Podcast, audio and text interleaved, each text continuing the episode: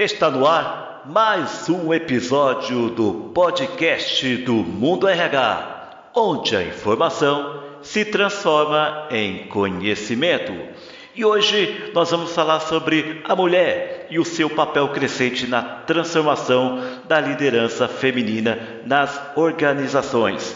E a minha entrevistada é a Suzana Murai. Ela é sócia e diretora de projetos da Performa Partners. Olá, Suzana Moraes! Seja bem-vinda ao podcast do Mundo RH. Tudo bem, Francisco?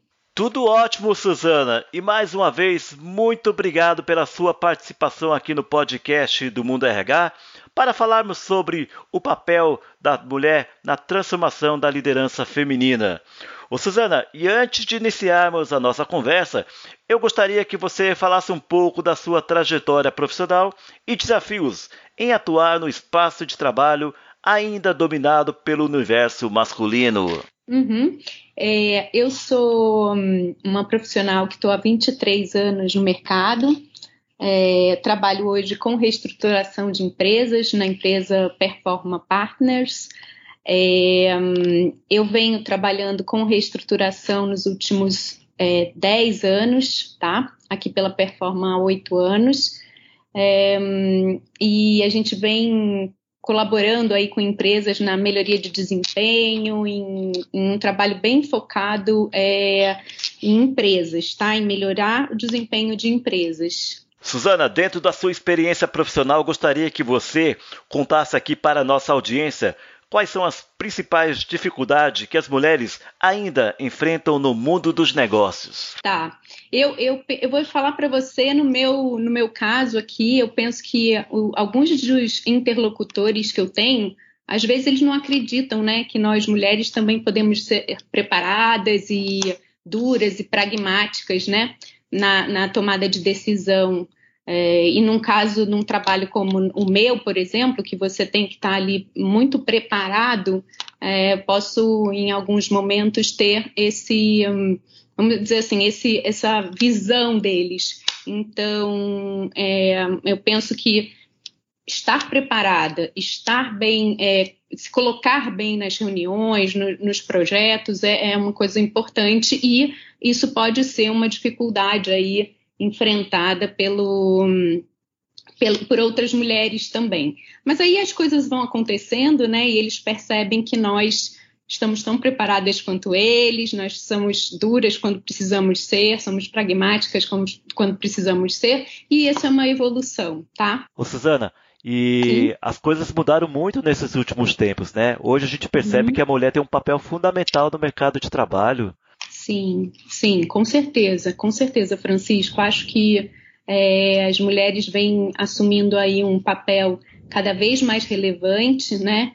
A gente tem um histórico recente, né? Uns, máximo aí uns, uns 80, 100 anos nesse mercado, e a gente já vem é, mostrando, quer dizer, que nós somos tão capazes quanto os homens de assumir né, é, posições de liderança, quer dizer, a gente está muito preparado para é, para ter o nosso espaço. Então, assim, eu acho que é, é uma, isso é, é uma, uma, um caminho natural, tá? É, a gente vem se preparando mais, a gente vem buscando mais. Eu acho que, que é um caminho natural. Suzana, na sua opinião, nos dias de hoje, homens e mulheres conseguem ter acesso às mesmas oportunidades em um ambiente profissional ou a gente tem um longo caminho a ser percorrido ainda?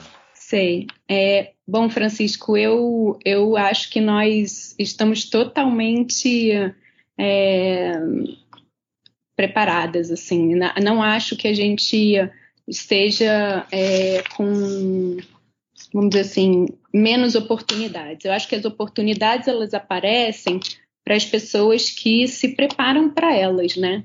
Então, e não, e não acho que, que os homens tem, estejam com mais oportunidades que nós. É, se a gente se prepara bem, as oportunidades aparecem e a gente está ali pronto para assumir. É, isso depende também de cada um, né? Você, se você se preparar, depende do que, que você tem de plano para sua carreira, o que, que você quer fazer, o que, que você se dedicou, o que, que você conseguiu construir. E aí eu acho que a gente está é, hoje com as mesmas condições. Óbvio que isso é bastante diferente de anos atrás, né? Que isso não acontecia dessa maneira. Então, eu sou bastante feliz com esse momento onde eu acredito que as oportunidades aparecem para quem está bem preparado, para quem está pronto para realizar e para pegar essa oportunidade que apareceu. Ô Suzana, o varejo sempre foi um lugar tipicamente masculino, mas nos últimos tempos aí nós temos a figura da Luísa Trajano. Como você acha que ela influencia o papel das mulheres dentro do varejo? Olha, a, a Luísa, ela transcende o varejo, né? Ela é uma pessoa muito inspiradora. Eu acho que ela é, ela é muito realizadora. É, bom, ela está à frente de um, um trabalho fantástico que é o Grupo de Mulheres do Brasil. Então, assim, a Luísa, ela, ela tem essa característica, né, de de realizar, de pegar um plano, de pegar um assunto, de ir atrás, de construir. Então, ela é uma pessoa muito inspiradora para todas nós mulheres, uma pessoa que realmente pode é, ser a inspiração para todas nós. E qual é o seu olhar em relação às políticas de inclusão das mulheres dentro das empresas? Como você vê esse cenário para os próximos anos?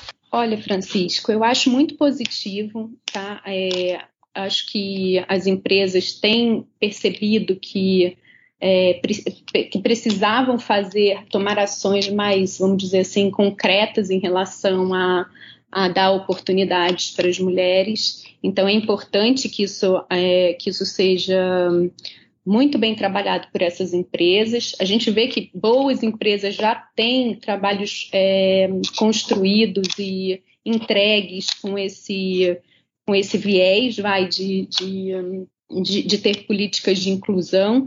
É, então, eu acho, eu acho muito positivo, tá?